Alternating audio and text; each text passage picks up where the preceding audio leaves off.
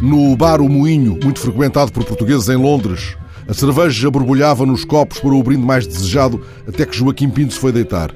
Era noite alta, estava aquela noite tão vibrante, intensa e dramática, no pico alto razoável que obriga um homem de trabalho a correr as persianas sobre o mundo lá fora, a desligar o botão que o prende ao frémito do mundo, mesmo sendo aquela uma noite de fronteira, uma noite que nos pode levar a um lugar incerto. Apaziguado pela possibilidade de sono e sonho por uma vez coincidirem, e animado pelos números que essa hora garantiam a vantagem confortável do Bremen, o português Joaquim Pinto apagou a luz e fez rolar dentro da própria cabeça o filme da sua vida, agora espécie de ilha vogando apaziguada num mar de cerveja.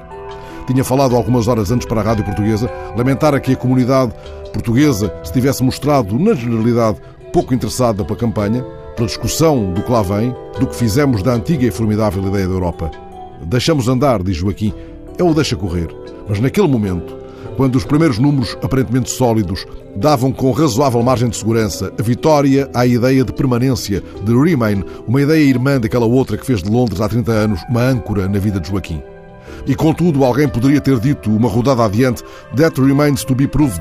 Isto precisa de ser provado. A essa hora, a onda do sim crescia como espécie de terra firme. A ilha não largaria amarras. Foi quando Joaquim disse à repórter da Rádio Portuguesa: Agora já estou a ficar mais relaxado, as coisas estão a encaminhar-se.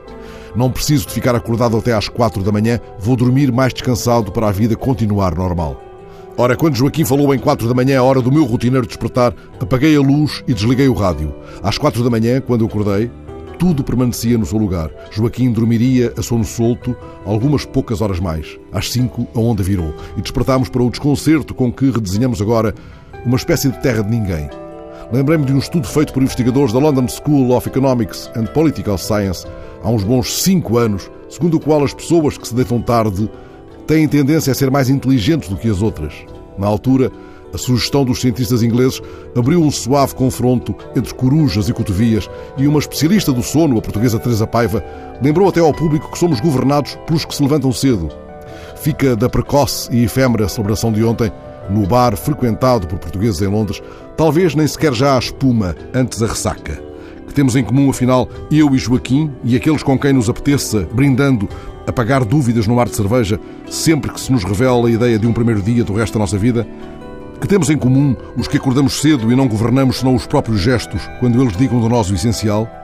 Temos talvez a evidência, agora reforçada, de que estes não são dias em que possamos ficar mais relaxados. Pelo contrário, devemos manter-nos muito despertos, corujas e cotovias, seja qual for a hora a que acordemos.